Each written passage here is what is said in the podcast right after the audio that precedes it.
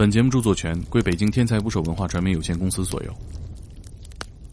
在这个孩子的思维里，他已经形成了一种，就是如果你我要获得什么，我就得用我的，就是就他只有四岁一个小女孩，如果我要获得什么，我就得用性交易来换。给他糖吃或者给他东西吃的时候，他的第一反应是直接在我面前把裤子脱了。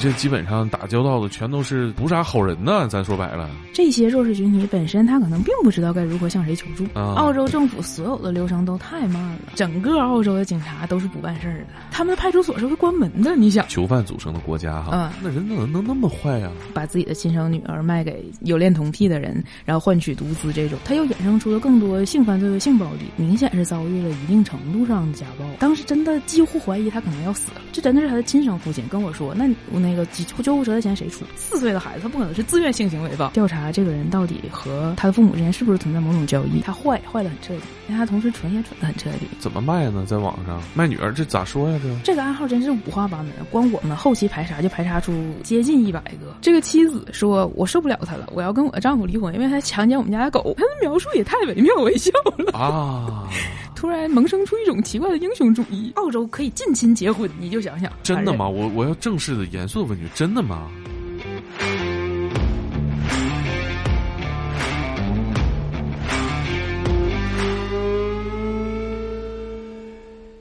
请点击订阅我的播客，拜托了。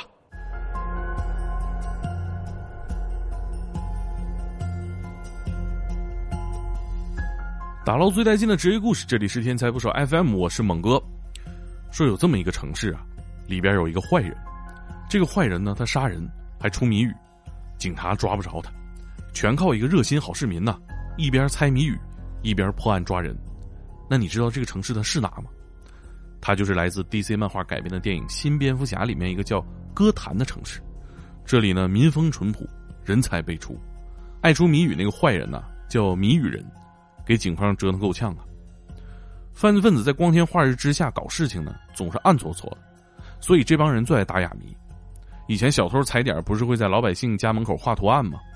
现在这种事儿少了，这帮人开始在网络上发暗号，比如我们今天节目里聊到的，一群拐卖幼女的坏人，他们在社交网络上发布特别的 emoji，有的用于引诱受害者，有的用于吸引买家。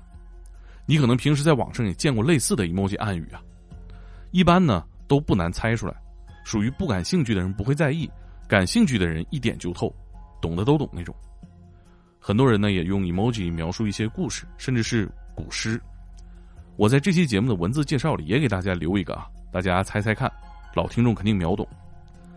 嗯，今天节目的嘉宾啊，他干的事儿跟蝙蝠侠差不多，他也不是警察，没有执法权，但是也要从谜语里找出犯罪分子的阴谋，并且帮助受害人。他是天才捕手计划的作者，在澳洲做过三年司法社工的侯小胜。司法社工这个活咱们节目里聊到过，在《天才职业》第二十四期，北京少年犯大哥那一期，嘉宾辉哥呢就是青少年司法社工。这个职业呢，就是为弱势群体提供法律援助。侯小生在澳洲干的，工作的边界和国内的社工大不相同。不仅要解谜，当这个案子有需要司法援助的人，他还要深入到每个案发现场。所以，他一个花季少女啊，经常要面对。澳洲的各种变态和犯人，非常勇敢的。我们今天就聊他写过的最感人的故事，他是如何在变态父母手里解救一个小女孩的。澳洲这个大陆吧，因为与其他大陆隔绝呢，很多动物演化都非常有个性，蜘蛛很大，蝙蝠很大。跟侯小胜聊完这一期啊，我对这个彪悍之地又有了新的印象，变态很离谱。一起来听节目吧。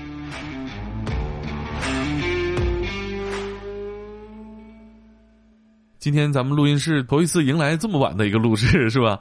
就是为了迎接我们今天的嘉宾，在澳洲当过三年司法社工的侯小胜，打个招呼吧。啊，大家好，我是 侯小胜。还有他的编辑卡西尼。大家好，我是卡西尼。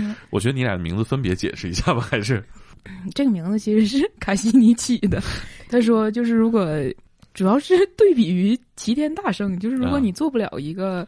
会七十二般变化，什么都行的人，你就只能拯救一些在我们看来是弱势群体的人，啊你不如叫小生。嗯，卡西你是这意思吗？对，我就是就是，呃，因为先是想到姓侯，因为他想起个东北风格的，然后一开始就想到虎头这个梗，然后我跟他说，哦你你一个笔名里面最好只能出现一种动物。虎头这个好啊！我们发的一本书就是咱们节目《天才职业的访谈录》，我在封面上腰封上就是一个带虎头的形象，哦，虎年了嘛。哦，那卡西尼是啥意思？呃，卡西尼土星探测器，哦，哎，我头一回知道你，我以为是赌场的英文 啊，是吗？啊，casino。这就是一些不这就是太懂英文澳洲生活的日常是吧？不好玩的梗，出入这个地方，我看你在《天才捕手计划》发的故事里边，基本上都在做一件事，就是把一个孩子嗯，使其脱离他的父母，这别别这样，显得我像拐卖儿儿童呢，呃，多多少少吧，不是不是，就是多多少少吧。就是确实是好多这种这种主题哈，啊，让一个孩子和他的父母产生距离。呃，在中国可能就是司法体系里头、公检法体系里头，社工这个工作能做的事儿比较有限。你能不能给我们解释一下，在你就是之前在澳洲工作的时候，这个社工主要解决什么问题？就是澳洲社工分的特别细，因为就比如说我是专门就是做司法这一块儿的，然后我的同学们在毕业之后会分到很多个不同的领域，有人是做戒毒的，有人是专门帮人家戒掉赌博，或者说有人专门是帮人家戒除某种瘾，就比如说药物过量，所以就是在这个分得很细的这个体系之下，你还有自己各自的责任。啊，对，我不敢妄言其他的人是怎么做他们的工作。我们的工作其实是涵盖了，就是从一开始就最简单的、最基础的工作，就比如说稳定某一个案主的情绪，然后帮助这个案主判断他的案子能不能上庭打官司，以及帮助他去打官司，就是从头到尾都涵盖掉。就这嗯就是我们的工作。但我感觉我看你写的故事里头，你这基本上打交道的全都是不啥好人呢。咱说白了，呃，你说是案主还是就是就是说，是就是说，案主涉及到的这些、嗯？这些家里边亲戚朋友吧，咋都不是啥好人呢？对他这个很神奇的一点就是，社工在嗯西方的语境里，它其实是从福利上衍生出来的一个哦类似于形而上的东西。但我们接触的人，反而都是那些根本没有办法被福利覆盖到的人，嗯所以就是需要呃用非常谨慎的态度面对他们。就他们是嗯某种。广义上的弱势群体，就比如说像你说这些不是什么好人，就可能他们全家都吸毒，因为一个人如果吸毒，可能他的兄弟姐妹都跟着吸毒，然后或者是另外一些，就比如说他可能看起来很正常，但他实际上他有一些不为人知的癖好，就比如说他恋童，但是他看起来很正常；有的人他恋老，他也很正常；还有的人他可能是 LGBT 群体，他也算是弱势群体。嗯，所以就是我们回归到你说他们不是什么好人这个，哎，我可没说 LGBT 群体不是好人，不，我的你怎么就把把我装里头了？我的意思说，就是他弱势群体。对。有有一些坏人就迫害他们啊。对，嗯。是的，就是是这样的。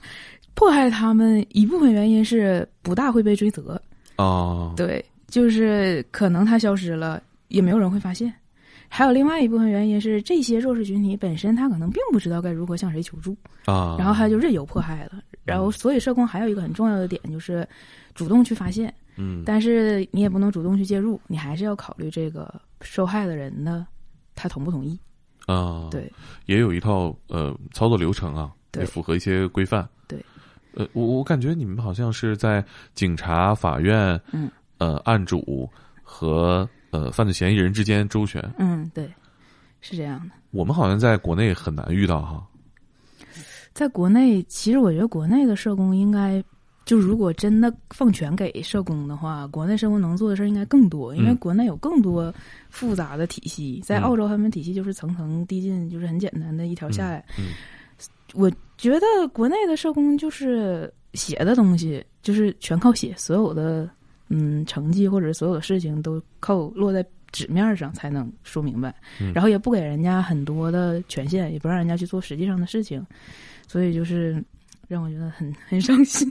嗯所以你回回国之后没再继续从事这个。对对对，卡卡给我们介绍一下这个系列吧。小诗人的系列就是呃定的名字是叫做我会拯救你，他其实是说因为呃他做的工作很多都是关注弱势群体或者就是帮弱势群体做一些什么事情出发，所以当时定的就是这么一个有一点重要的名字，然后大家觉得就挺喜欢的，就挺像呃他会对那些人说的话，因为一方面你要发现他们遇到什么事情，然后呃最终能够让他诉诸法律，能够用一个比较合理的方式帮他逃出困境，嗯，所以这个系列可能会做的故事就。包括说他现在已经写了几篇，就是遇到一些不是什么好人的人，然后可能也包括说遇到一些呃遇到小问题、普普通通的问题，或者是或者也会写到他身边那些在帮助别人的那些好人。嗯，这是可能以后会出的一些故事。哎，我我觉得你你那这个工作，一下就让我觉得能干的事儿比咱国内的，就是不管是社工还是就挺突出我们想象的哈。你这工作，我看故事里面还跟那个小混混。是吧？动动手，拧耳朵。对，而且我感觉你这这纯个人行为，纯个人行为，也不也不符合这个办事流程，是吧？就是符合办事流程的话，太慢了。澳洲政府所有的流程都太慢了。嗯，但是有些时候案子真的很紧急，我们统一都叫案子，因为我并不知道该怎么，就是就它跟刑事案件不一样，就是我们每一个都叫案子。对对对，我我感觉以前听说这个澳洲是囚犯组成的国家哈。嗯。我看你的故事时候，才回想起这一件事。看完这个冷知识之后，就没再注意了。但是咋感觉那人怎么能那么坏啊？就是他会有两极分化的状态在里面。给我讲讲你们都遇见过什么样的坏人，有多坏？啊，那实在是就除了我之前提到过的那种，就是他把自己的亲生女儿卖给，就是。嗯，有恋童癖的人，然后换取毒资这种之外，还有非常多的，就比如说，其实我觉得恋童这个事儿在澳洲是一个非常严重的事儿。哦，就是它因为严重，所以立法很严格。立法很严格之后，这个东西转入到地下之后，有就出现产生一种逆反心理，大概就是这样。然后它又衍生出了更多性犯罪和性暴力。就比如说之前的一个案子，他会有人专门就是在街上偷拍女性，就不管是偷拍女性的群体啊，还是偷拍，就是凭借一张。女性的照片的背影，然后这个人就可以找到帮助，就是交了钱的人，找到这个人是谁，就具体到这种程度，然后告诉他他每天下班经过的路线，然后或者他在什么地方上班，然后把这些信息卖给那个跟踪狂，可以这么说。然后这些人之后对这个无辜的女性做什么他不管，但是他们能做什么好事儿？对，就是我觉得贩卖信息的这个人是最坏的，这个是源头里最坏的。嗯。哦，我觉得你本人感觉嘻嘻哈哈，挺开心的，很难想象那个写出那样的一个一个故事，那看的我都就是握紧了拳头，气得不行。给我们讲讲这个故事吧。就是你说这个偷拍的这个是吗？我我说那个，嗯，恋恋童的这个啊，对，恋童的这个其实是当时是在整个报案的情况下，他是从一个非常嗯偶然的情况发现的，发现的这个这个小孩儿，然后这个小孩儿他。就怎么说？从我个人的回忆里，我就只是觉得这个小孩很惨，然后他就明显是遭遇了一定程度上的家暴，就是对儿童的家暴跟对成人的家暴是不同的。我在我们的评价体系里是不同的。我很少在我的呃工作里看到说那么明显的一种家暴，比如说真的出现了伤痕，就淤青啊，然后这种东西，大部分父母都是他们虐待都是忽视，就是我不管这个小孩。嗯，是是，对。而且你说小孩，你要让他感到。恐惧或者痛苦，你也不用打那么严重啊。对，你正常来说，前的两下，咱小时候也都挨过揍，就吓不行了就。对，而且这个小孩他很小，他就只有四岁，所以就是很神奇的一件事，就是我一开始会怀疑，这到底是不是亲生父母？产生了这个怀疑之后，我后来发现他真的是亲生父母，就让我更加震惊。对呀，对，这是这是当时是谁报案报到你这儿的呢？当时是这样的，就是如果有。呃，这种很小很小的，我们这种都不能算是未成年，这种只能叫儿童。就是在这种情况下，必须有一个社工在场，因为无论是医生啊，无论是警察啊，无论是当时在场的其他的司法人员，他们都没有社工这个身份，呃，可以那么有权利的跟儿童进直接进行对话啊。对，当时出现了什么情况？就是会有会有人报案，大家都过去了，是什么事情是诱因呢？他怕在。家暴下去，这个小孩会真的出问题。就是如果一旦这个孩子被送进 ICU，或者这孩子真的死了，那他就一定会进监狱。他他作为监护人一定会进监狱，所以是他自己报的案。啊，对。然后他报了案之后，当时救护车去了，然后救护车去了之后，警察也去了。然后看到这个情况，看到就是受害者是一个小孩的时候，就这个时候就需要社工了。嗯这个他们不能，嗯，我想想，这就按照层级来，就是社工是最里最里圈那那一层，可以可以能接触孩子接触孩子。嗯然后在外圈，就比如说警察、医生或者其他人，他们没有接受过特别系统的训练，就是如何接触这样的孩子。对哦，呃，你们经过特殊的训练吗？对，我们会经过特殊的训练。这个特殊体现在什么情况下？训练了什么？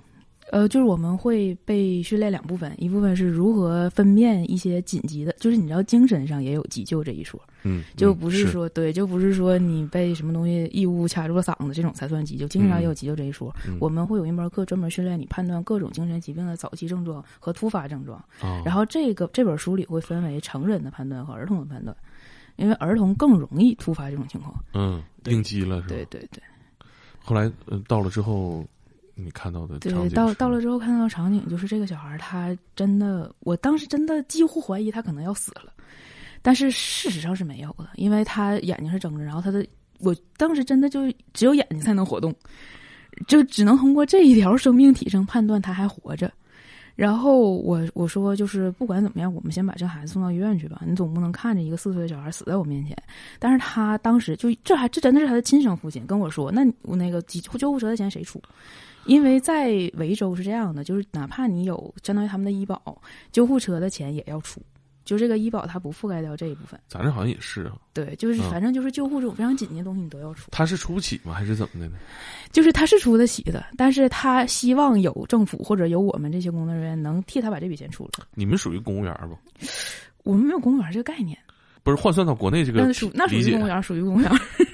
那行啊，那有公务员，那你们属于是公职人员呗？对就在他看来，对，他开是公职人员，嗯就是他当时并不是指望某一个特定的人帮他把这个钱出了，他就是在他眼里，其实相当于说，哎，政府的人来了，一定能帮我把这个钱出了，我就不用出这笔钱了。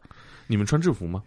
我们不穿制服，会带呃工牌什么？对，我们会带工牌儿。哦，嗯所以他就是想让你把这钱掏了，对但是这事儿，那救人重要啊！你对啊在掰扯这事儿，是不是有点傻逼啊？对啊，是啊，然后就就是很傻逼，然后没有办法，就是就回到了不符合操作流程这一点上，我就跟他说：“我说你先让人把孩子带走，嗯救护车在呢，嗯然后就这个钱我就给你出了，嗯能怎么样？”嗯然后他就很满意，他就让我把这。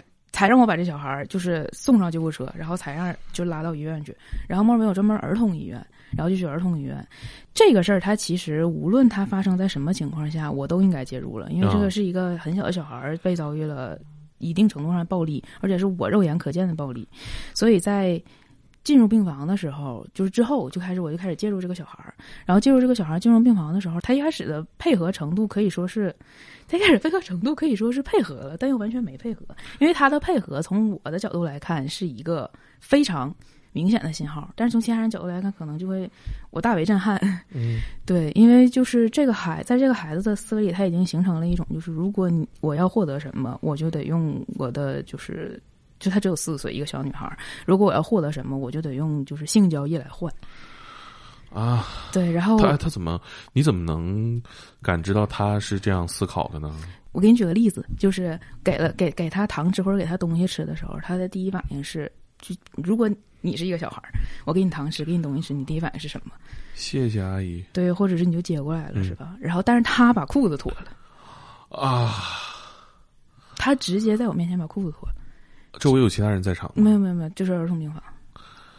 那你你当时瞬间就能理解了他，他就是非常理解，因为我们看过程度轻重不不同的案子，但是很类似，就是核心是类似的，也太难受了。对，就非常难受，就是已经肌肉记忆了。对，是的。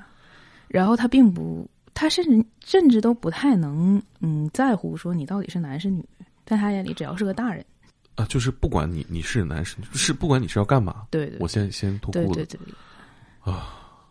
那那怎么办呢？对啊，在这这种情况下，就是一方面你要慢慢的安抚儿童的情绪，而且儿童的情绪是反复无常的。你可能就是要首先从我的角度来说，我要先做好一个准备，就是我要给这个小孩儿可能非常长期的一些介入，然后慢慢的和他沟通，就引导他讲述他到底遭遇了什么，是谁让他受到这种侵害的。但大部分小孩其实是很难和他，就你很难从他嘴里听到像我们这种很清晰的描述，就是嗯什么样的人长成什么样子，他可能叫什么，嗯然后他每周来几次，大概这种是不会有，啊就是啊大概这种是小孩是讲不太出来的太。小了，对，所以就是除了这个方面之外，我们还可以从外围查，因为他们的呃医保卡它有一套隐私系统覆盖在上面，就哦是你自己拿到的卡和你整个看到的是没有照片儿，但是其实你在库里是有照片儿的。哦，无论你是社工，或者是你是医院的人，或者是谁，你可以去查，嗯你可以去查到就是这个比对是什么样的。这个是一个后置的前后置的部分，就是前提是一个我们最不爱做，但是必须要做的就是走访，啊，因为不一定会存在，可能会存在目击者。对，对，就是我可以去他家附近走走访，去看邻居，去问问邻居，然后去看看，就万一有路过的人呢，就比如说每天早上送信的人，嗯然后收垃圾的人，万一是谁能看见的，嗯。然后就在走访的时候，他们的邻居就提到了一个陌生人，就存在这么一个陌生人在这儿。嗯然后我在想说，一个陌生人到了家里去强奸或者是怎么样，就是四岁的孩子，他不可能是自愿性行为吧？对啊，无论是强奸还是诱奸一个小孩，父母能不知道吗？嗯那这个事儿，但是我们同时还有一条守则，就是你不知道也没有证据的事儿，你不能随便预设立场。嗯，你不能通过这个就反推出这个事儿是父母默许的，嗯你必须得自己找出这个问题来。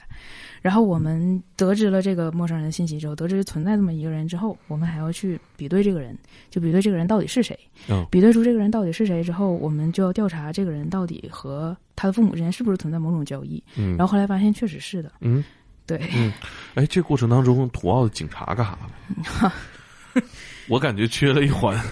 他们的警察，就是整个澳洲的警察都是不办事儿的。啊，你想让他们办事儿也可以，那等上个一年两年差不多吧，效率这么低？效率非常低下。就是这种案子还能稍微好一点儿，像强奸儿童，然后或者是说强奸 动物，也会有人强啊奸动物。对，不是，我听说澳洲野生动物多又大，但是这种事儿，对，就是会有人强奸动物，就是、嗯一会儿咱们讲讲这个，我可能猎奇一点儿。咱先那个说说这小姑娘，那警察不办事儿，还还得你们去去去对，去相跑这些当于是我举证我们推动着警察去做这个事儿，就是你不把这个东西扑到警察面前，警察是不会动的。他们几点上班？几点下班？他们理论上来说应该八点或九点上班，啊然后四点或五点下班。但啊是、啊 这是警察，啊就是他们的派出所是会关门的。你想，啊！他们的警察局会关门，那晚上报案怎么办？嗯报不了案。我你这影响做留学生意啊！我跟你说，这谁还敢去？谁谁敢让孩子去这这么危险吗？就是我之前同学，他有一天晚上，我不知道他他自己说他得罪了谁，啊。然后有一个人在晚上的时候往他家窗户上扔了一把，就是那个锤子啊。还是什么东西，反正就是某一个铁器，，hammer。对，应该是锤子，也可能是钳子，反正就啊。把他家玻璃砸破了一块这已经是很严重了，这已经相当于是不是入室、入室破窗了。我差点又说出来英语，这已经算是入室了嘛。啊。然后他想去报案，发现警察局关门了。哎呦我去然后他第二天早上去报案，警察也不是很想管这事这件事儿，啊！就警察态度就是不想管。警察说：“你们没有对你人身造成安全威胁吧？”但他应该保护人民和财产的啊，那是我啊们警察那是我们 对啊，他啊，对，他们是主要抓坏人，他们被没有保护服务是吧？嗯、反正嗯，嗯，那后来有什么收获？怎么发现的？父母跟这个傻逼有对 他坏坏的很彻底，但他同时蠢也蠢的很彻底。嗯他就非常光明正大的用 Facebook 和这个人联络，啊因为他们这一对父母全部都吸毒，然后啊他们没有钱去买毒品，啊他们没有钱去买毒品，他们就是联络了就这个，他们相当于是把自己的女儿卖了来换这个毒资。对，就就就回到了我们刚刚提到的，但是你说他怎么卖呢？在网上卖女儿，这咋说呀？这嗯，他不会直接把女儿照片挂上去，然后说我要卖女儿。对他们会有一系列就是，呃，他们这些交易，就尤其是幼女嫖宿幼女之间的这个交易，会有一系列乱七八糟的暗号。啊然后就这个暗号真是五花八门，光我们后期排查就排查出接近一百个，啊就是不同的暗号。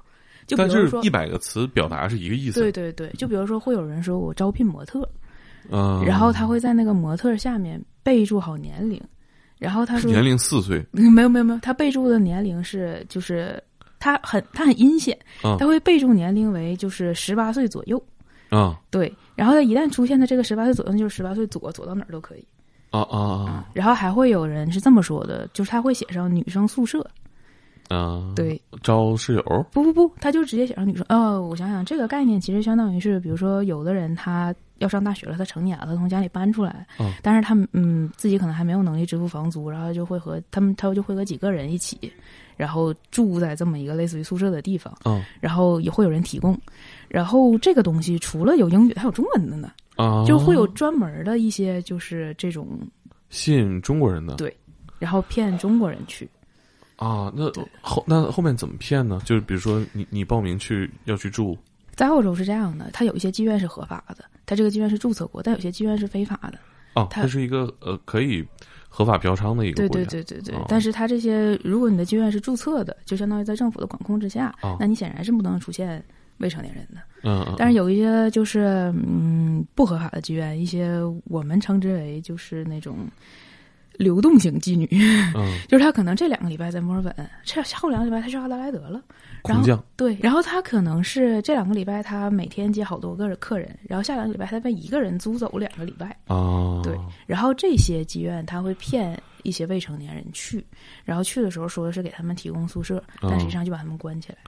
哦，对，然后这些妓院会骗他们说我们是合法注册妓院，我们现在要登记你的身份信息。他我觉得这个事儿跟很多年前呢，就是那种把人蛇把人骗到就是偷渡过去是一个嗯概念，就是他会把人家的护照收走，嗯，对，然后你就没有办法再出来了。这都什么年代了？对，都什么年代了还用还在用这套方法，而且就是百试百灵，真的好使。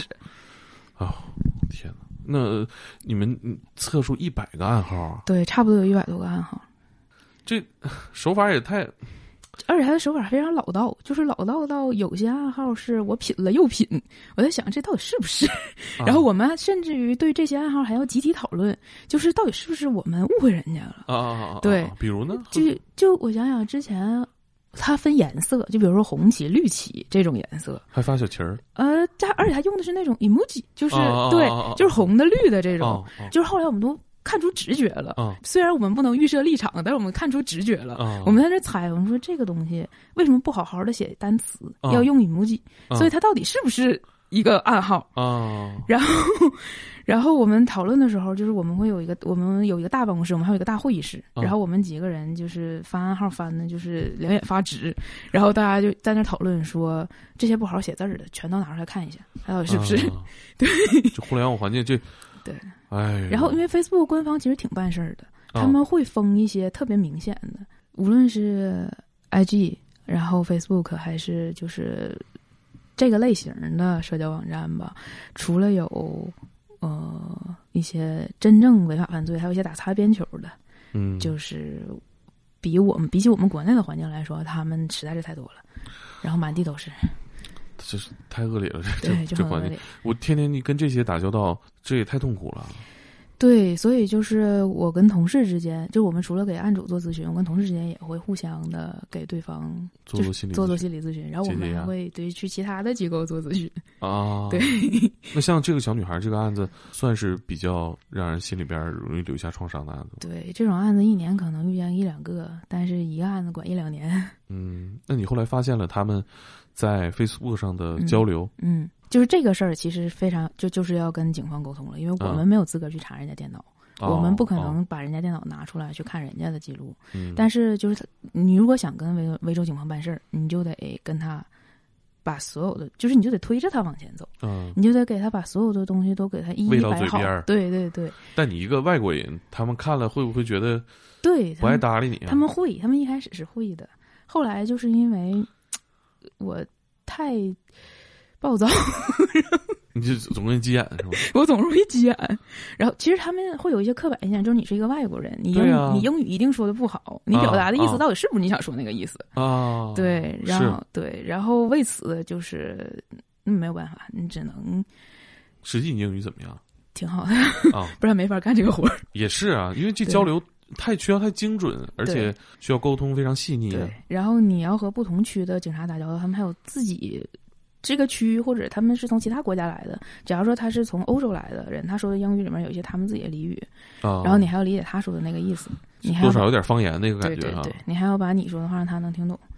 你这出国去跟地头蛇打交道，这这个真不容易。整的挺勇，现在是不敢了。当时年轻，当时多大？呃，二十，我想我二十二去，然后二十二、哦二十三、二十四。我是从其实从上学就开始实习了，那你太勇了。嗯你就是学的是这专业吗？对，学的就是社会工作。呃，给我们讲讲后续吧。结结果帮这个女孩做了些什么？但要不然大家听着心里太难过了。这个铁是要上法庭了，然后这嗯个是没有任何的，就是怎么说？是对于如果我是一个律师，如果不是一个社工的话，这案子简直就是不用想，一定赢，嗯一定会胜诉。然后它会有嗯不同的层级，比如说地方治安庭，然后嗯大陪审团这么一个制度。然后它它这种非常非常呃性质恶劣的案子，甚至于已经甚至于是那种高保密性的，就是。小小的庭，像那种乱七八糟的被狗咬了的庭，是允许人旁听的，这种是不允许人旁听的。啊、就完完全全是一个，哎呀，我该怎么说才能在中文语境里好一点儿？它完完全全是一个庭审现场那种。嗯然后澳洲没有死刑，嗯就是死刑不入刑，但是你可以判非常多年，就是几百年往上判，往上落。这听着就像囚犯研究出来的。，对对对，判了多少年？三百三十年。三百三十年。对，给这个人判了三百三十年。对，就是说他父母跟这个强奸犯都判了，对吧？对对对那这强奸犯判了三百三十年。对对对，我觉得，反正也行吧。他就是那小孩怎么办啊？就是小孩会被儿童福利机构，就是就是他这套这套系统还是很完善的，会被儿童福利机构收养。啊他这完善听着挺让人心疼的。这玩意儿这么完善，那就说明有很多父母他对，非常不负责任。但这个玩意儿如果不完善的话，这个小孩没有办法活下去。是这肯定是好事儿。对，呃，嗯，你说他会好起来吗？肯定会，他必须会，必须给我会。你呃，你们当时呃，这是也会让你们很动容嘛？就你们接触这些罪犯很多，对，因为我们是有原则的，就是一个案子一旦 close 掉了，我们就和这些人再也没有关系了。就比如说以这个女孩为例，我如果再出现在她的生活中，可能就会对她造成一些，她可能就会想起一些不好的回忆。哦，对对对对，我们会有这么一个想法在里面，啊，所以就是嗯，我的动容是这种现在我们面对面可以讲出来的动容，但是嗯。我不能再嗯。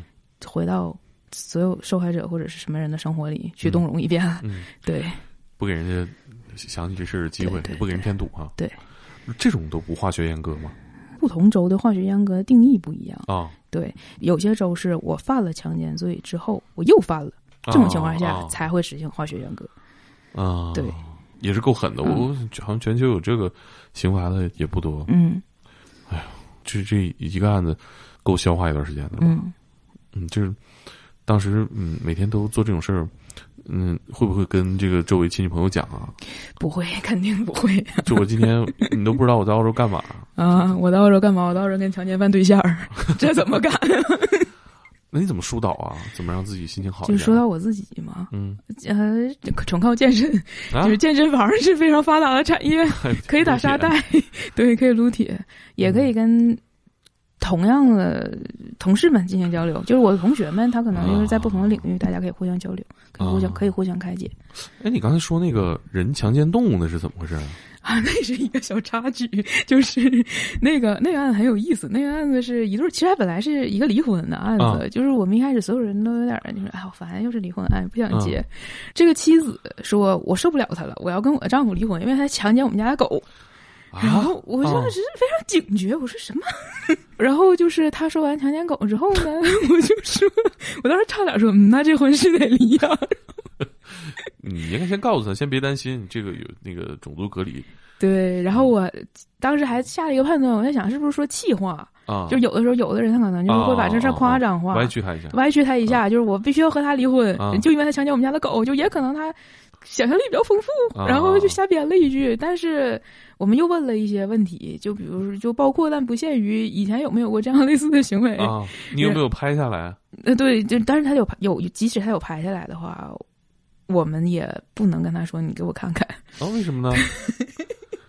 就是首先这件事儿，他是触犯了这个男的的隐私，啊，对他同时又触犯了这对夫妻的啊隐私，也是也是也是对。啊，他就是就是拍了，也不也不是不能问，你可以问，就是你有没有证据。但是你嗯这个证据，如果是真的要到了就是去去法庭去离婚的程度，你可以选择交或者不交。但是嗯我不能跟他说，你给我看看，嗯 给我看看你老公怎么强奸狗的，这样不行。啊，对，那你呃问了问题之后，你对这事儿咋判断？我问了问题之后，我个人认为她老公强奸狗是事实。啥？他回答啥？回答让你这这个事儿，你相信了他？就是因为如果他不是一个小说家或者什么，他的描述也太惟妙惟肖了啊！对，写的很细是吗？对，她说她老公对她很好啊，但是呢，她发现老公有奇怪的性癖，就是强奸狗，然后她还她老公还保留着一丝为人的就是呃羞耻心，反正就是在院子里强奸狗被他发现了。我觉得这个特别真实，很可信。嗯嗯，因为如果说她老公真的把狗牵到卧室里强奸狗，那很怪异。但是她是偶然发现的，这个可信度就上升了。那怎么办呢？那这这这这这东西上法庭，那那哎，就这法律里边保护这种嘛？就是有奇怪的性癖要你 法律庭支持你们离婚？就是在澳洲离婚其实有点困难的啊，这种这种应该是离不掉，这种都离不掉。在澳洲离婚。就是真的是某种程度来说是有点困难的。你要就是证明你们两个已经，就是你要证明你们俩感情真的破裂了。你想想多么阴险，怎么证明？对呀，那互相抽俩嘴巴还不能证明吗？嗯，还是不行啊。那要那要怎么才？就是除非你有非常严格或者是严密的证据，就是他打他打我了啊，然后或者他控制我的财产了，或者是说他虐待我们的孩子。那你们接这活咋处理啊？我们接这活儿，就是我们有一个有一本儿，就是每个人入职的时候就会被发发一本儿，就是整个墨尔本地区的不同的机构，比如说反家暴的机构，然后戒毒所的电话和地址全部在上面。然后他这属于什么机构比较对口啊？我们又给了另外一个我们跟我们一样的机构。哎，你们为什么不接呀？这 我们没时间啊！我们真的没时间。你们主接什么案子？就也不能说是大案要案吧，但我们绝对不接强奸狗的案子。就我们会主接那种，就是有一段时间我们会主接难民的案子啊，就是有一段时间澳洲开放国境，一直在接难民进来，然后我们会主接难民的案子。然后有一段时间，就比如说，嗯，每年冬天，墨尔本是会一直下雨，一直下雨，然后一到这种季节性的。变化开始，大家不都窝在家里不动了吗？家暴率就会上升。哦，然后这段时间我们就会主接家暴这样的案子。哦，就他这个事儿可以往后排一排。他这个事儿，嗯，啊，对，好像你可确实是个外国人，回国之后真敢说呀！天哪，你永远不回澳洲了吗？你是这么打算的吗？嗯，你算把这个大陆得罪透了啊！对不起，我苍白的对不起可以弥补吗？他们不见得听得到了。反正好的。我我转我转告给我高中同学啊，千万不能让我的督导听见我在这样诋毁自己的机构。呃，你怎么想着去澳洲干这个活儿啊？去澳洲干个代购，切点肉，干啥不行啊？其实这样学了社会工作嘛，然后你学着学着，你就会突然萌生出一种奇怪的英雄主义，就是这种感觉，你学了很多。小小的技巧，就是我觉得我们学校的课程设置很有意思。在此，我要邀请大家学习社会工作。我们学校课程设置是教给你非常实用的知识，让你觉得说，即使你不做社工，你也可以在面对自己朋友或者家人，就就比如说我们说如何识别一些精神疾病的早期症状，你也可以在面对自己朋友和家人的情况下用上，然后就会引导你往这个方向上去。就你会想想说，如果我是一个专业的人，我怎么做？对，是不是会有更多机会？是，任何学科其实对生活都应该有帮助。对，但是你学这个。或者说你生活当中有什么价值，跟你要真的去，嗯，跟这些什么变态打交道，这也是两回事儿啊。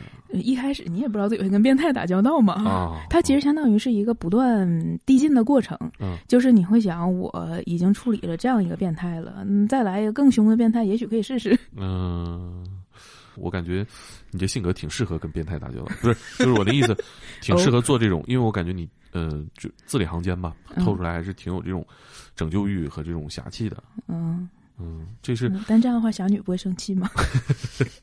抢了他的人设，他权力覆盖不到你那片儿，我觉得。好的。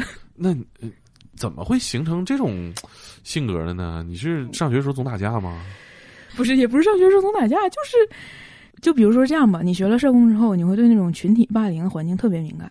啊，就是我不是专我我被机构曾经外派过到特殊学校去。特殊学校是哪种特殊学校？特殊学校就是所有的孩子全部都有生理残疾。啊，身体上。对对对，以身体上的有身体上残疾，多半就会有心理上的问题。啊，也是。对对对，然后就是在这种环境里，十分容易滋生那种霸凌，而这种霸凌还是 咱都不容易，怎么还霸凌？对，就是残疾程度轻的会霸凌那种残疾残疾到不会说话的小孩儿。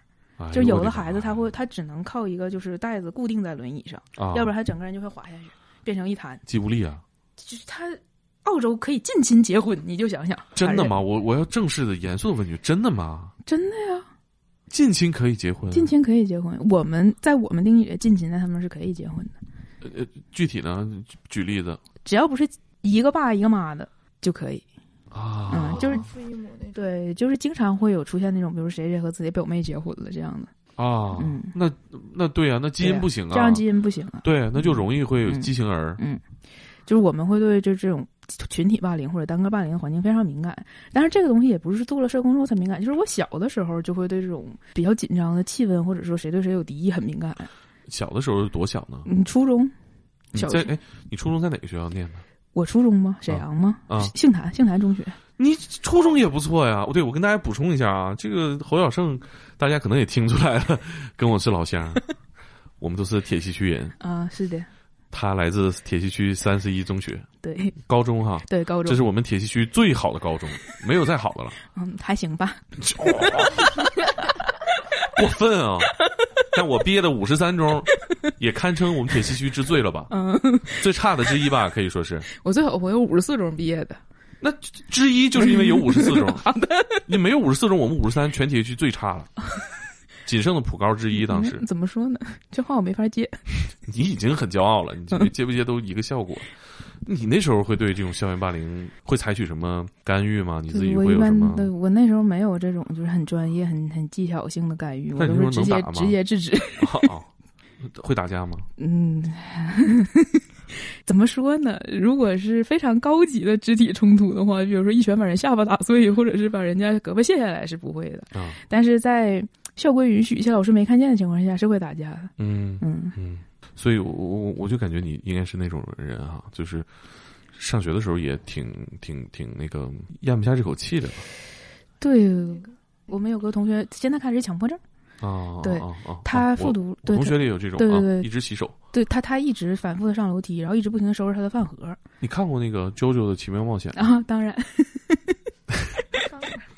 九九迪奥跟那原来个原来你也是周周，原来你也是周家人。是反复上楼梯，我想起那段儿，迪奥扛着波波，对，啊反复横跳是这样的。嗯但当时这个同学他就是那样的，他不停的重复机械性的一些动作，啊。然后那个时候是真的不知道该怎么介入，就是也不知道说我你俩关系咋样？挺好没有人能和这个同学关系很好，啊啊。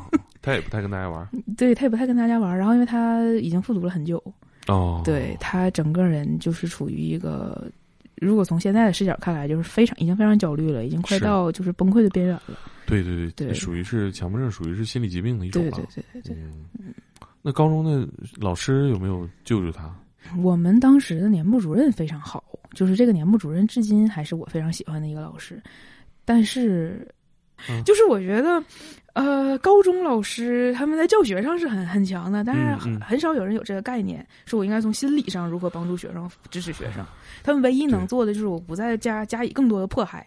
对，尤其是好中学肯定是很卷的，对老师管学生学习啊，抓不让早恋，已经耗费了老师们很多精力了。就是老师可能会告诉同学们，你们不要对这个同学有嗯任何的歧视，啊不要做出迫害他的行为。但是这个话有点像什么呢？就是说，嗯、大家可以歧视他。他就是，我觉得有时候这不，你你你就把他划成一个特殊人群了。对我个人认为，老师能做到这种有些冠冕堂皇的程度就已经很不错了。有的老师嗯他甚至于说会带领其他同学孤立这样的同学。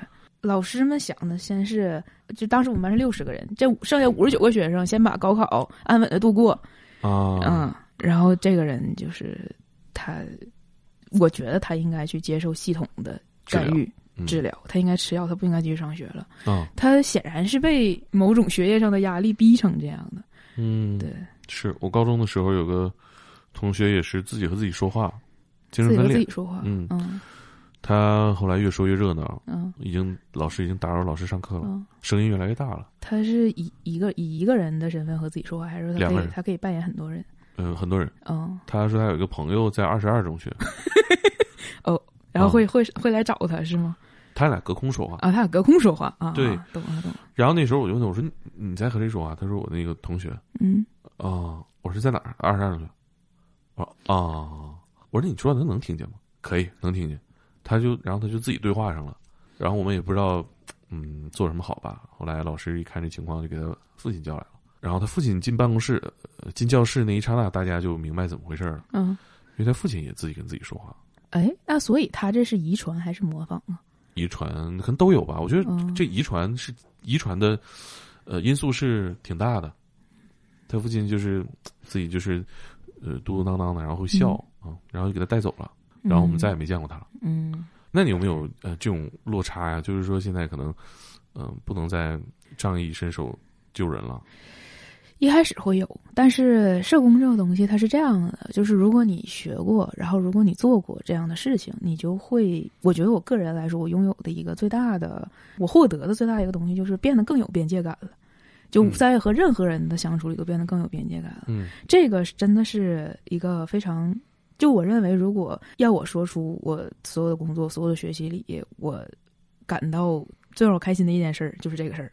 哎，为什么呢？有边界感这个又有什么好处呢？呃，就是是这样的，就我想起很搞笑的事儿，这个事儿是真实的，真实发生在我们课堂上的。在我们一开始学习社工的时候，会有同学提问说，如果我在路边看见一个流浪汉，嗯我能不能过去跟他说我是社工，我有什么能帮助你的？啊这是绝对不能的。啊对，啊！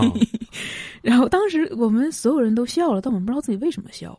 然后就觉得挺荒唐的。，对，就是你不能说你在路边随便看见一个人，你就过去跟他说我是一个社工，我能不能帮助你？而是说我一定要给他强调、传达出一个概一个概念，我可以帮助你，或者说是像我们刚刚说的，就是我会拯救你，但是你嗯一定要靠着我扶你这一下自己站起来，啊，你不能说我扶你这一下你你又坐回去了，是是，是那我就没有意义了。是这个其他社工也提到过，对。是我忽略了这个知识。对，所以就是这个边界感就存在于这个地方，就是哦无论是帮助别人，还是说和其他人交流，都是这样的，就是你不要侵犯这个人自己能力范围上的嗯他的边界。啊，对，嗯嗯，你有没有什么变化？做了这几年这些事儿，我最大的变化，其实从我个人来说，就我本身不是一个自卑的人，但是我变得更加的自信。啥意思？就是你看澳洲老百姓的奇怪行为太多了，就变自信了。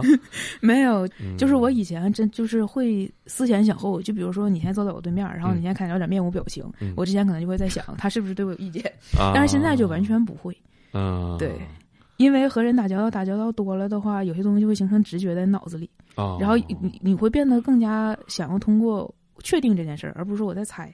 嗯，对嗯你你对这个世界上变态的理解比一般老百姓要深一些 对，只能说广度广一些吧，深度还是啊，对，广度广一些。对。这个对你的日常生活有什么改变吗？谁小姑娘天天接触变态？变得变得更警觉了，算吗？算啊，对，确确实是变得更警觉了。我本来就是一个很警觉的人，就是我感觉你挺敏感的。对对对，我有一次有一次我走在路上，然后有一个男的，他拿出我那天我那天穿的甚至是裤子，但是是那种阔腿短裤，你能理解那是什么裤子吗？七八分裤不不不不，阔腿短裤就是阔腿的到大腿，呃，到膝盖上三四厘米，就是就是一个短裤。什么？它看起来像是裙子，但是其实短裤的那种、那种裤子。然后我自西向东，在路上缓缓移动。你是在交警队干过吗？这报案也太详细了。我自啊西向东缓缓移动，然后我就这个速度多少？然后我就就这个男的从我身边缓缓经过，他的缓缓，我我缓缓是因为我想缓缓，他缓缓是是，然后我就发现他把手机放在下面，开着他的前置摄像头在拍我的就是裤子下面，啊，对，然后变态啊！对，然后就是在我还没有学习社工的时候，我就敢指着人家鼻子说：“操他妈，你干什么呢？嗯，对啊，？”对，然后在我学习了社工知识之后，我揪耳朵了我不仅能够骂他，我还能想尽一切办法给他送进局子里，啊，就是这样的。哎呀，感觉比以前锋利了。对骂两句他可能也不怕，但对送橘子他是真害怕对。对对，就是后来怎么样了呢？你说是这个男的吗？对啊嗯，就是骂完，其实这种人他只他只敢偷拍你的人，嗯你骂完他之后，他就仿佛原地僵住了，他也不敢和你对线他也不敢怎么样。做贼心虚。，对，然后我说你，我就把我就我就我就把他手机拿过来，我说无论你拍了什么，我现在把你相册清空。然后他他都不敢说话，啊，对，然后我就把他相册整个删了，但是我不知道他的那个手机能不能就是恢复还是怎么样，而且我也不知道他究竟拍过谁。但是这只是当时说我只能用这种方式，就是我只能保护到这一步。嗯但是如果是现在的话，我我会再往后想，就是他是不是还拍过其他人，是啊，他是不是甚至出售过这些照片。嗯。无论是在性骚扰这种事儿上很很很很警觉，还是说就是像我刚刚提到的霸凌，嗯然后嗯。家庭关系之间的暴力，无论是父母对小孩儿，还是男女之间，嗯。还是说一个人在婚姻进入婚姻，就是我同学会有些有些和我关系很好的朋友，他们嗯甚至会问我的意见。就是谈恋爱的时候他们不会问，但如果真的下定决心和这个人结婚了，就是他们好像形成一种很奇怪的默契，嗯。就是如果下定决心和这个人结婚了，他们就会来找我 说你要见见这个人。你给我验验他的变态指数，用你灵敏的嗅觉闻一下。对，就好像变态探测器一样。哎呦，不过好在大家的订婚对象都不是变态。你怎么测？你过去，嗯，你手机拿我看看。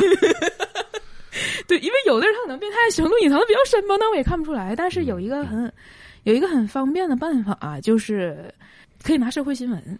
什么意思？就比如说李静蕾和王力宏的这个事情，嗯。正常来说，一个普通的男性他不会说就是让子弹再飞一会儿这样的狗话，嗯。他可能会认为说，在我看来啊，一个男我对男的的正常的就是要求是有些低的，嗯。就这个男的只要能说出说呃清官难断家务事，嗯。婚姻里的事情我们谁也不好说，我们嗯。不要就是批评女方，也不要批评男方，嗯也算是一个正常人了。嗯，但是真的会有一些朋友的恋爱对象，他嗯。会就是像那种公知一样讲话，啊。对他会说这就是李静蕾的阴谋，啊，他就是想要把王力宏搞得身败名裂，我都看出来了，啊就好像你趴在人家床底下 看的一样。那这种其实也不能算是变态指数吧，这种只能算是说他从某种程度上他不尊重一个女性在婚姻里付出的东西。是是是是，我我觉得这种性别意识其实挺容易测出来的。对，我有一个男性的朋友在这件事情朋友圈说说这个李静蕾真傻呀，母凭子贵，是这样你好好的再生两个，人家会亏待你吗？对对对是这样的。哎，我就想给你回复，我说你应该嫁给王力宏，你应该去去当一个、是吧？当一个那个妾室哈，偏房啊，。就是的，哎呦，就是嫔妾无能，不能为皇上再添子嗣，是吧？对，反正他们就是会这样，然后还会有些人他酷爱谈政治，他就是不谈眼前的事情。当然，这是另外一个层面上的问题了，不是变态的问题。对他可能这个就没有那么让人在生活当中需要警惕、啊。对对对嗯谈恋爱确实你你需要警惕他性别意识对是不是能跟你理解到一个层面上。对，以及说他从某种程度上来说展现出来的尊重感吧。就是我有一次，我一个朋友的，就我这个朋友他要创业，嗯然后他的合伙人，我从见到他第一面开始，啊我开始烦他，啊但是当时还没有表现出什么。啊然后他后来提出说给我这个朋友的妻子介绍一个工作，然后他介绍这个工作呢，他讲的很模糊，他说我要给你介绍的工作是给谁谁谁当秘书。然后我当时觉得很奇怪，我说你怎么会给一个人介绍工作是给别人当秘书？你指的是就是总裁办特助吗？是这种程度？那也轮不到你来介绍，对吧？啊对是对。然后后来我就多问了一句。就其实本来我也不想管，我说你你能给我一个这工作的 JD 吗？我想知道到底是什么工作。哦然后他扭扭捏捏说了半天，中心思想就一个事儿，就是要给就帮人挡酒。啊，操，对这个事情对这个事情，在我们女的看来会被理解成，就是你不能拿别人的女朋友去献祭。对呀、对不是你谁你对就不应该让女的干这活儿，对呀、男的也不应该干这活儿。对呀、谁都不应该替人挡酒，谁都不应该工作是工作核心职责是陪酒吧？对呀、对呀、所以说他不仅没有尊重这个，他不仅没有尊重女性，他也没有尊重人，他就是没有尊重感可言。你给盖上戳 变态。对，然后就给他盖上一个戳变态，是这样的。哎，最后跟大家分享一个关于这个工作哈，嗯，可能可能在国内做没有在国外见的变态多，或者是 施展的拳脚更大啊。嗯你怎么跟这些刚入行或者想做社工这一类的年轻朋友分享心得？我个人觉得就是不要怕，嗯，就无论是从语言上来说，就无论你想在国外做社工还是在国内做社工，你都不要怕，嗯。就你不要永远遵守就是社工的准则，就是不要预设立场，不要把你想的，不要把事实和观点混为一谈，嗯。然后不要把你想的那种就不要把一个事情想的太丑恶，嗯。也不要把一个事情想的太简单，嗯然后无论遇见什么情况，你就想想，你是一个社工，你一定能把这件事情做好，你一定能把这个问题解决掉，无论你用什么办法。哎呦，另外一个事儿就是永远不要循规蹈矩。哎，社工对自己要求这么高啊？我们甚至于有一个非常假大空的，嗯，有一个非常高级的道德准则，叫社会正义。嗯这一条就叫社会正义，你的一切都要以维护社会正义为先。啊，啥叫社会正义所以，对吧？我说的假大空没错吧？啊？嗯，我其实还蛮喜欢这样。小时候你跟我讲，就是他为什么会后面去当社工，然后以及在 在澳洲学校学那个什么什么法那个课。嗯关于这种正义邪恶的探讨啊，不是，就是就是他讲这个故事的过程，让我觉得，呃，这些假大空的东西没有那么假大空。就我们嗯现在在聊的这个题，就一直被我的编辑们在讨论的时候誉为就是在道德高地上套娃。对，对，但是但是你跟他聊，以及说，就是如果你去了解社工这个工作，在澳洲是，呃，工资很高，然后。对对工工资很高，待遇很高，然后嗯大家对你的、呃评价很高，然后你的整个筛选门槛也很高。他是把整个社会最好的人、最好的资源拿来做这个工作，然后对就是给你惯的，让你对，可让以在道德高地上去套娃，然后以及不断的去要求你说追求一些很假大空的东西，然后也给你最好的权利去实践这种好假假大空的东西，所以嗯，会觉得他的他的一些故事也好，然后一些里面的人在讨论的和坚持的东西也好，在这种层面上其实也是蛮珍贵的。嗯。他其实是给了你一个后盾，让你好好的去做这个工作。嗯，而且我感觉这还算是这个行业的一个好环境哈。对嗯对，不过还有一个小问题，就是如果现在想做社工的话，其实有点困难，因为它是疫情。嗯，社工非常重要一点是面对面，对是对，就是我通过，因为大部分现在我们的工作形式都是打电话，嗯就是你不能再和案主面对面交流的情况下，你听语气就会误会他的意思。对是，然后有些人他可能说说自己说不下去了，就把电话挂了。但是面对面很难说有人站起来直接对走，他还是会说完。啊，对，然后你观察他的表情，观察他的动作，观察他，就比如说他一些细微的不耐烦也好，或者说他他害怕你问他的问题，或者说一些嗯害怕你提到的关键词，你能提炼出更多的信息。所以就是，嗯，疫情这个事儿影响了很多这种面对面需要面对面嗯沟通的工作，社工首当其冲。嗯，其实你写的故事还有呢，好些呢，嗯没来及细讲。嗯，好，嗯没问题。嗯，卡卡后面咱们有什么故事，呃，即将要上的吗？可以给大家预告一下。就是正在改的那个在道德高地上套娃的那个故事，在道德高地上反复横跳。一个毫无毫无就是他曾经是一个在报题会上讲出七点八分，然后把编辑们讲哭的故事。哦但是对，但是他、哦，我听。说了，我听说了，哦，报题的时候给人讲哭了，但是现在让我非常后悔，你知道吗？因为冲动了，当时大家。对，这呃，我讲冲动了，我啊讲分儿太高了。我今天看到他们竟然会把就是报题会的分和他后面的数据拉一个表出来对比，我当时我就慌了。因为这个故事它确实是一个可能门槛有点高，它讲的是，呃，不再是说我们出去救援一个人或者怎么样，他讲的是社工机构内部的故事。嗯，来了一个哦老太太，她七十多岁，但她就是竟然想挑战像她刚才说的那种去嗯接触变态的那种社工工作。哦，嗯，然后呃，就是那侯孝顺他们就是这这一帮，我们当时就就这么说的，这一帮圣母，就针对到底要怎么对待这个老太太，就展开了各种争论也好啊，就是我们把它誉为说是一个想要做成轻喜剧效果的故事，但是所有人看过之后都说，你们就是在道德高地上套娃。啊，真敢写呀、你不会是在国外干的这活，真敢写呀、完了，就是又要被人骂了。啊不会不会，呃，那我们这期就聊到这儿，然后很晚了，然后大家感兴趣的，呃，在“天才捕手计划”搜索“我要拯救你”或者侯小胜，看更多的故事。